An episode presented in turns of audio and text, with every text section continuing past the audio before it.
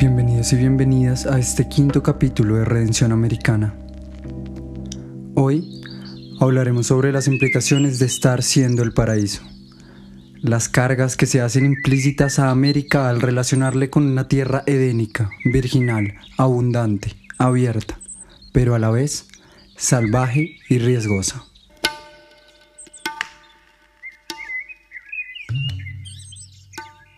Para empezar, me gustaría intentar dimensionar lo que se pone en juego cuando un territorio es definido mediante categorías, conceptos y referencias externas a él.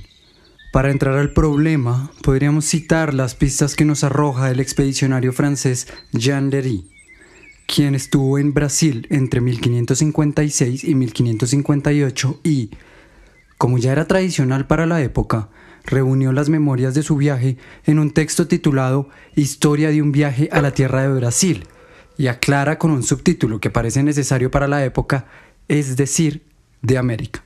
En este texto, Lery hace la siguiente advertencia.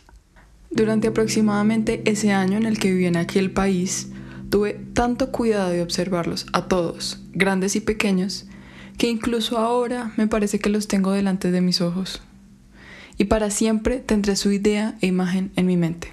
Pero sus gestos y expresiones son tan completamente distintas de las nuestras que es difícil, debo confesar, representarlos bien de forma escrita o en pinturas. Para realmente disfrutar de ello, tendrás que ir y visitarlos en su propio país. La sensatez con que el francés Jean Lery afronta las diferencias de los habitantes originarios de América fue escasa en sus contemporáneos. Su dificultad para comprender la diferencia sin deformarle o cargarle de significados propios de las culturas europeas era muy grande. La mayoría de los colonizadores, al contrario de lo que declaraba el francés, hacían relaciones con universos representacionales ya conocidos. Varios, como hemos visto, establecieron las similitudes del territorio americano con el Edén bíblico, creando una falsa sensación de cercanía y familiaridad con el territorio al que llegaban. Además, con esto lograban explicar América desde uno de los temas de erudición más importantes de la cultura occidental durante la Edad Media y el Renacimiento. Esto es justamente lo que estuvimos exponiendo en los capítulos 3 y 4, pero si nos hiciera falta algunas constataciones, podríamos acudir al historiador francés Jean Delumeau, quien ha contado 207 obras sobre el tema del paraíso terrenal entre 1540 y 1700. Para Delumeau, este auge tiene raíz en las dos principales reformas de la Iglesia Católica. Por un lado, tenemos la Reforma Protestante, a la cabeza de Martín Lutero y Juan Calvino en el siglo XVI, y por otro lado, tenemos el Concilio de Trento, entre 1545 y 1563. Ambas reformas tuvieron un pivote en el debate sobre el pecado original. De todos modos, me gustaría atreverme a plantear la hipótesis de que si las fechas del historiador francés se remitieran a 1492, medio siglo atrás, fecha en la que Colón se encuentra con la pasmosa novedad del cuarto bloque de tierra, uno de los motivos del auge del debate sobre el paraíso en Europa tendría que ver con el descubrimiento. De hecho, muchas de las declaraciones sobre el paraíso y la edad de oro que citamos en los capítulos anteriores fueron escritas antes y durante la conquista de América. Y estas declaraciones y estas investigaciones habrían sido leídas por los colonizadores, por lo que podríamos llegar a afirmar que lo que hacían Colón, Pinelo o Vasconcelos no era más que ir reconociendo en su paso por América lo que ya se les había narrado desde la infancia. La narración que habían recibido estos colonizadores desde la infancia era la de una posibilidad por una nueva tierra, una tierra abundante, abierta y llena de misticismo. Por lo tanto, sin esforzarse por comprender y aprender la diferencia, los valores del paraíso fueron traspasados por los colonizadores con una que otra irregularidad que creaba un vaivén que iba de la cultura literaria a la cultura visual de la época. Esta irresponsabilidad y la falta de rigurosidad con que se abordó la novedad por parte de los colonizadores fue tal que la mayoría de ilustraciones conocidas hasta la segunda década del siglo XV corresponden a artistas que nunca viajaron a América y cuyos referentes visuales eran los que heredaban de la Edad Media. Sandra Sáenz, por ejemplo, en un texto del 2011 titulado Las primeras imágenes occidentales de los indígenas americanos, entre la tradición medieval y los inicios de la antropología moderna, lo dice con mucha claridad al escribir. Podemos afirmar que a través del vocabulario lexicográfico que los occidentales utilizaron al referirse textual y gráficamente al Nuevo Mundo, América y su población nativa fueron inventadas. El viejo mundo impuso sus valores, percepciones y prejuicios sobre las cosas y las gentes del nuevo. Pues bien, este traslapar de valores edénicos y epistemologías eurocentristas en la narración literaria y visual de América, este permear constante del paraíso en los paisajes y las gentes del cuarto bloque de tierra, me recuerdan al inicio de la canción de Kevin Johansen titulada Logo, donde nos recuerdan que ahora todo, hasta el paraíso, tiene una imagen, un logo, un lema, una insignia y una identidad de marca. Recuerdo cosas de otro tiempo, de cuando el almacén no tenía luces de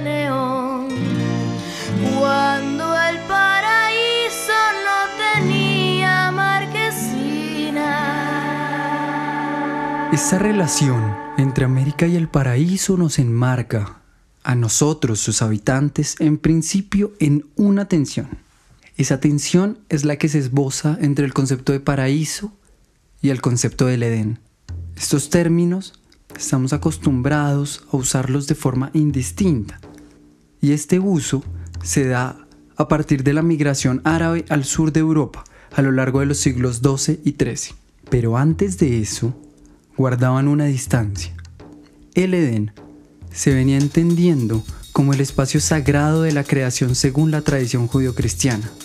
Antes del siglo XII, el Edén no era más que un jardín con características de abundancia, bienestar y benevolencia que se narraba en la Biblia. Y estas eran características prácticamente deducidas por antonomasia, es decir, por las condiciones totalmente contrarias a las que se le imponen a Adán pero sobre todo a Eva, durante la expulsión narrada en el Génesis, capítulo 3, versículos 16 al 19. A la mujer dijo, multiplicaré en gran manera los dolores en tus preñeces. Con dolor darás a luz los hijos, y tu deseo será para tu marido, y él se enseñoreará de ti. Con el sudor de tu rostro comerás el pan hasta que vuelvas a la tierra, porque de ella fuiste tomada, pues polvo eres y al polvo volverás.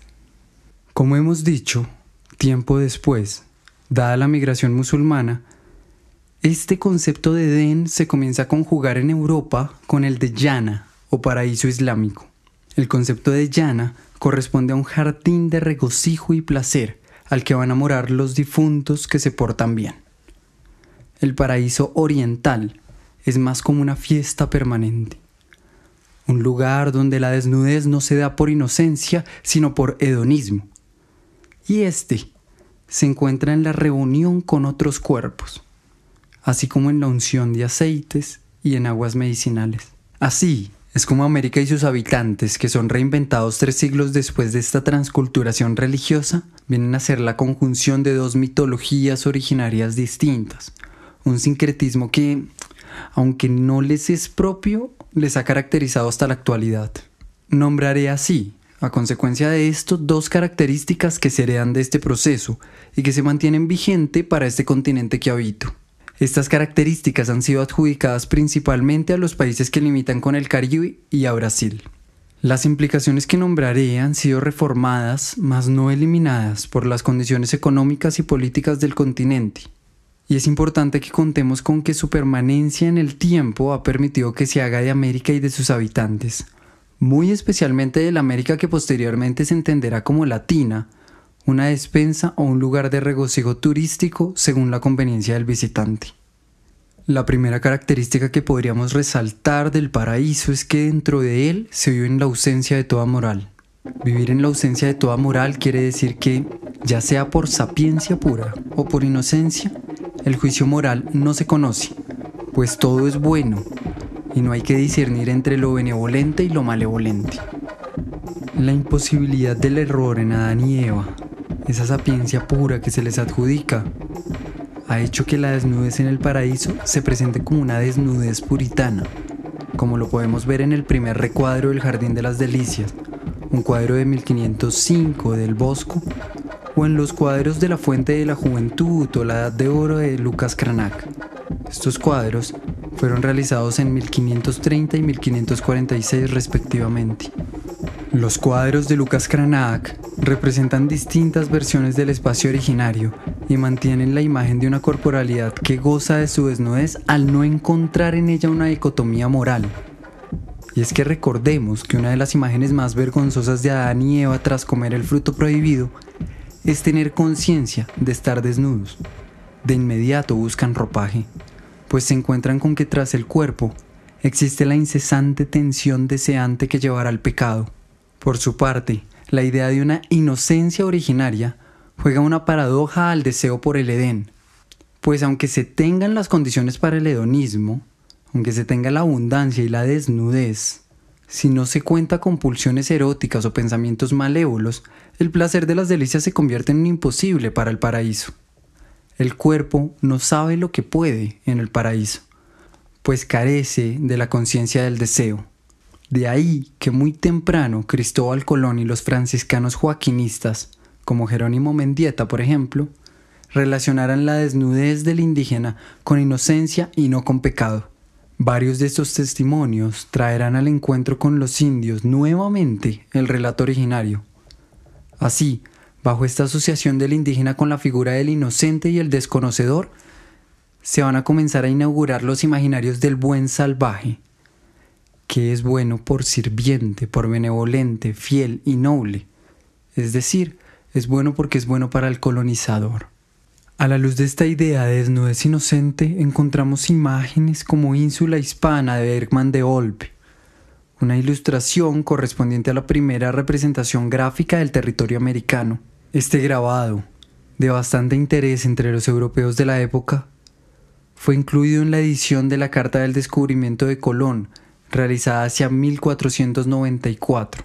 Lo interesante que vemos en esta ilustración es que se muestra este primer acercamiento a los indígenas como unas masas de cuerpos desnudos y curiosos que ofrecen con miedo algunos de sus bienes y se mantienen inquietos y abiertos ante la llegada de los colonizadores. Los cuerpos no parecen erotizarse a pesar de su desnudez. Pero si es en esta ausencia de indumentaria que se resalta una diferencia entre los europeos que se acercan por el mar y los cuerpos que se asoman entre el monte.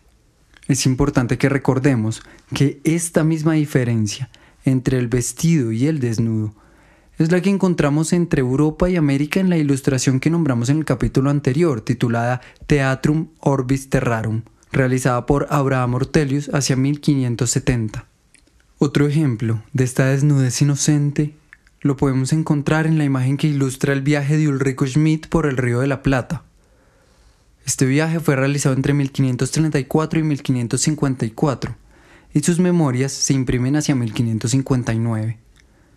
La imagen resulta bastante impactante porque los cuerpos del indígena vuelven a estar desnudos y sin erotismo. La mujer ofrece una manzana con la mano al hombre, mientras que éste se encuentra armado con lanza y arco listo para cazar. La expresión corporal de este ofrecimiento se viene recogiendo desde las primeras ilustraciones de Adán y Eva, donde a Eva se le oculta el rostro a la hora de entregar la manzana. Asimismo, la mano de Eva se abre, dejando que el índice señale hacia el rostro de Adán. Resulta clave que notemos en esta imagen que los animales mantienen las imprecisiones de las primeras ilustraciones y algunos corresponden a fauna europea en vez de americana.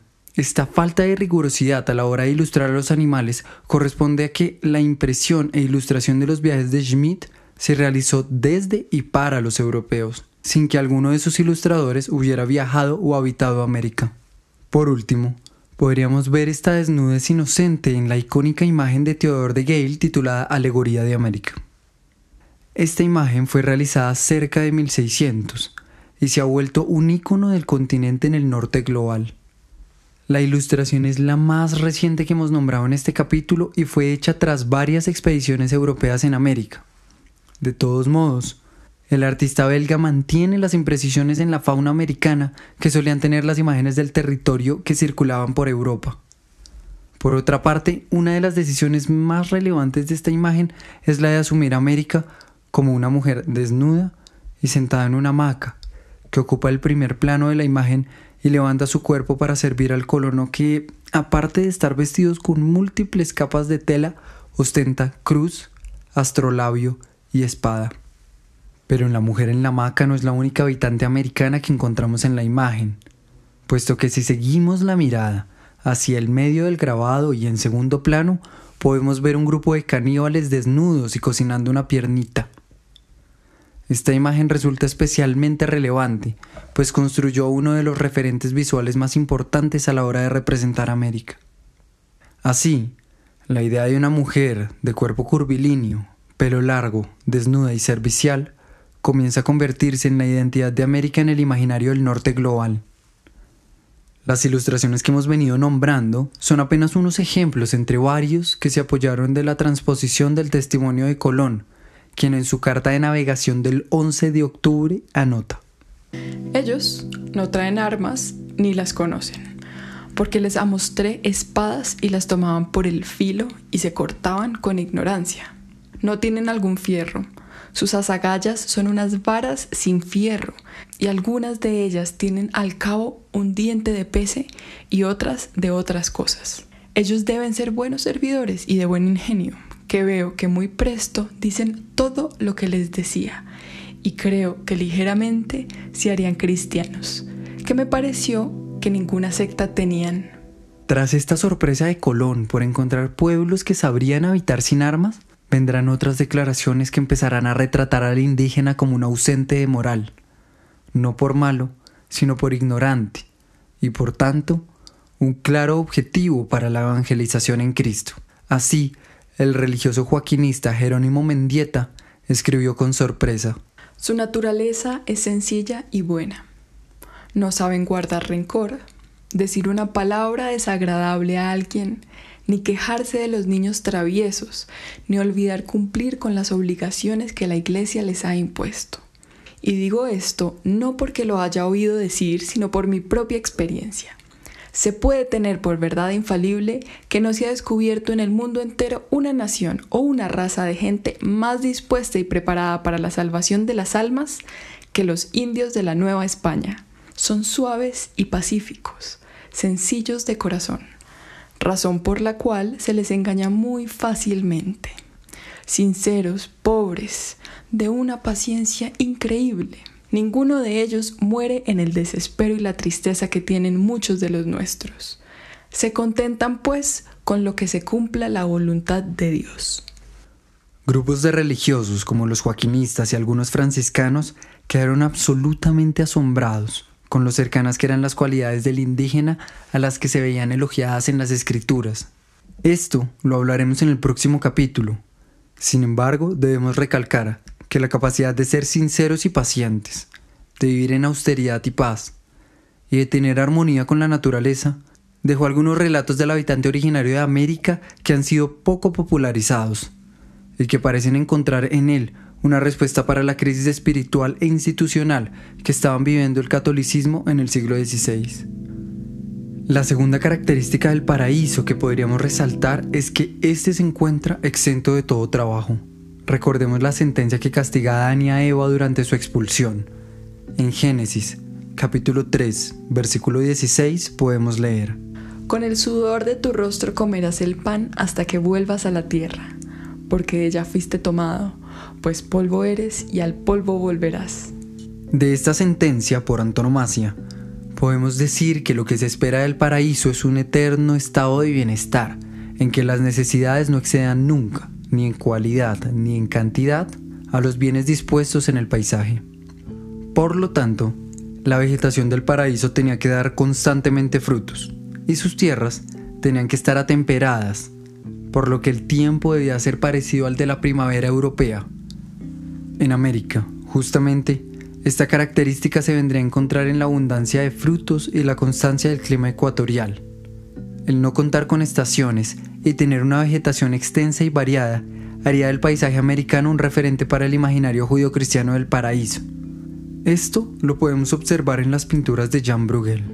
Sus obras muestran a Adán y a Eva en medio de una selva tropical con fauna y flora propia del territorio americano.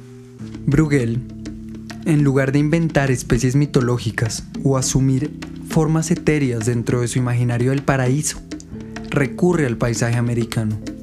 En su obra Adán y Eva en el Jardín del Edén, podemos ver cómo se privilegia la composición de tres guacamayas que junto a un mono tití forman un triángulo luminoso en la pintura. Igualmente, los árboles están todos listos para dar cosecha y los animales salvajes se mantienen mansos junto a los habitantes del paraíso. Esta última característica, el que los animales salvajes se mantengan mansos, me hace pensar en la afirmación del jesuita Francisco Suárez, que en 1740 escribió, Adán y Eva no comían carne, no utilizaban animales de tracción y no necesitaban lana ni pieles para vestirse. ¿Por qué los animales tendrían que ser agresivos con nuestros primeros padres si solamente los habrían utilizado para una honesta recreación intelectual o para un uso científico para elevar, pensando en ellos, el Espíritu de Dios? Las mismas características que hemos nombrado se repiten en otras obras de Jean Bruegel como El Paraíso Terrenal de 1626. Por su parte, una imagen menos famosa, pero también contundente la realiza Lucas Cranach el Viejo en 1526, en un cuadro titulado Adán y Eva. Este cuadro no representa la naturaleza del Edén como un todo orgánico, libre e indeterminado, sino como una masa de seres variopintos a merced de Adán los animales de la imagen se agrupan alrededor de los habitantes del paraíso como si quisieran llamar su atención. La abundancia se hace evidente en una composición que incomoda por la ausencia de vacíos.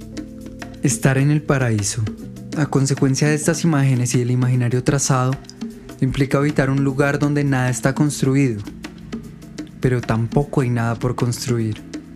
Todo en el paraíso está dado para su habitante regular se produce por generación espontánea. No hay nada que deba esperar, pues no hay río que seque en verano, ni cuerpo que enferme por pestes o envejezca con dolor. La juventud y la robustez es una característica tanto de la naturaleza como de los cuerpos del paraíso, que parecían estar siendo descritos por Cristóbal Colón cuando escribió en su crónica del primer viaje que la cita que sigue está en español antiguo y la leemos tal y como la escribió Cristóbal Colón en su diario. Todos los que yo vi eran todos mancebos, que ninguno vi de edad de más de 30 años, muy bien hechos y de muy hermosos cuerpos y muy buenas caras. Los cabellos gruesos, cuasi como sedas de cola de caballos y cortos. Traen los cabellos por encima de las cejas, salvo unos pocos detrás, que los traen largos, que jamás cortan. Ellos se pintan de prieto y ellos son del color de los canarios, negros ni blancos. Ninguna bestia de ninguna manera vi, salvo papagayos en esta isla. A la sombra de la descripción de Colón, pareciera que América es un espacio de juventud y abundancia. Pero ¿qué implicaciones tendría adjudicarle los valores de un lugar exento de labores al territorio americano? Pues bien, una primera implicación surge de recordar la cadena lógica de la época, que se podría exponer de la siguiente manera. Primero, el paraíso es el espacio originario. Segundo, este espacio está conformado por fauna, flora, Adán y Eva. Tercero, quienes pueden volver a habitar el paraíso, es decir, quienes pueden acudir al proceso de redención, deben ser descendencia de Adán y Eva y deben conocer a Dios, por lo que, si los indígenas no conocen a Dios, deben y pueden insertarse en el paisaje como una más de las especies animales que conforman la fauna del paraíso. Esta lógica colonial tiene consecuencias que serán desentramadas en el próximo capítulo. Pero por ahora, lo relevante es que para los colonizadores, tras la par su Edén con América, deben conservar las cualidades prístinas del territorio. Por lo tanto, negarían toda modificación que los pueblos originarios le hayan hecho al paisaje. Toda canalización, edificación o sistema de riego debía ser eliminado de la memoria de América. Si a ésta se le iban a adjudicar las características del paraíso, América debía estar desnuda y abierta, por lo que los grandes centros urbanos de aztecas e incas serían omitidos dentro de la narración del continente. Serán muy pocos los cronistas que hagan referencia a las pirámides de Teotihuacán o a los sistemas de riego de Machu Picchu. América debe conservar las cualidades prístinas del territorio, aparecer como modificable y extraíble para el colonizador, negando toda modificación previa al paisaje y afirmando la posibilidad de transformaciones y extracciones posteriores. Bajo esta línea, el régimen escópico que se impone desde 1492 hace del indígena, a medida que avanza en el proceso de colonización, una más de las piezas de fauna infinita del paraíso. Esta inserción del indígena en la fauna del territorio para la lógica colonial abre discusiones tan absurdas como si el indígena tiene o no alma, e invita a una urgencia por domesticarle, vestirle y evangelizarle. Para fines de la campaña colonial, el imaginario de los habitantes originarios se irá centrando cada vez más en las costumbres que se catalogan como salvajes, entre comillas, por supuesto, y en el canibalismo en América. Se dejan de lado, por lo tanto, la admiración de los primeros expedicionarios por el indígena, y se desconoce el trabajo que éste había realizado por hacer modificaciones al paisaje. Pero también, y más importante aún al día de hoy en que el mundo se nos desborona en las manos, es que la narrativa colonial ocultó la conciencia que los habitantes originarios de América tendrían de que no únicamente modificando y extrayendo el paisaje se hace un trabajo territorial, sino también preservando algunas de sus partes y conociendo sus límites de extracción. Por último, y para cerrar este capítulo, tendremos que recordar que una vez se realiza este giro en la visión del indígena, se ve como legítimo concebirle como uno más de los bienes del paraíso. El paisaje, junto con sus habitantes, se va a comenzar a asumir abundante y dispuesto. Esta concepción de América fue hecha ícono y herida a la vez, en la alegoría de América de Theodore de Gale, imagen que hemos nombrado en este mismo capítulo y que recuerda un cuerpo femenino dispuesto, atento y servil. Esta imagen de América es ícono y herida, pues es justamente por estas condiciones del paraíso que el europeo asume la potestad de explotar al indígena sin visiones mesuradas de largo aliento, y por supuesto sin concepciones de humanismo o ecología. Es importante recordar que estas consecuencias, aunque se están analizando en el caso de América, se suelen dar en los distintos procesos coloniales, por lo que se podría abrir la pregunta, ¿verá el colonizador en cada tierra a la que llega una potencia para el paraíso? ¿Serán el afro y el asiático para el europeo puertas nuevas para este retorno a los orígenes que estuvimos describiendo en el tercer capítulo? Como ejemplo de esta objetualización y uso del indígena nos sirve una cita de Rosalena Carrasquillo. Esta autora en un artículo de 2019 sobre el primer paisaje colonial de las Américas nos recuerda que Fernández de Oviedo, como cronista y sin agenda religiosa, concuerda con las casas, Dice que cuando hace una visita en 1515, la isla está muy bien habitada de arahuacos, pero cuando escribe su obra Historia Natural en 1548, ya han desaparecido el millón que encuentra Colón. Señala que las causas de su extinción son la repartición de los indios a los españoles, las enfermedades, los suicidios y el trabajo forzado. Este empleo desmesurado de los recursos naturales y la inclusión del indígena entre estos recursos es el principio de lo que se conocerá como la modernidad temprana. Abramos la puerta a preguntarnos si la modernidad continúa los desastres que con excusas utópicas inicia la colonia. Para mí sí. Y aunque ya no lo hace con la búsqueda del paisaje édnico, sí lo hace efectuando la realización del paraíso mediante industrias y trabajo enajenado. Así, a partir de estas imágenes, se puede construir al indígena como la base de lo que posteriormente se conocerá como la clase proletaria latinoamericana, y se construirá a partir de él una extensa historia de resistencia por redimir el territorio americano.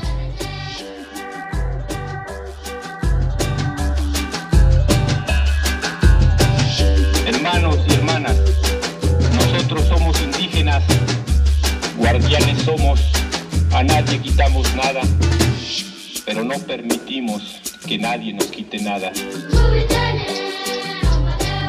Gracias por acompañarme en este quinto capítulo de Redención Americana y les espero en el siguiente para desentrañar las formas de redención mediante las que el proceso colonial ha buscado hacerse dignatario del paraíso.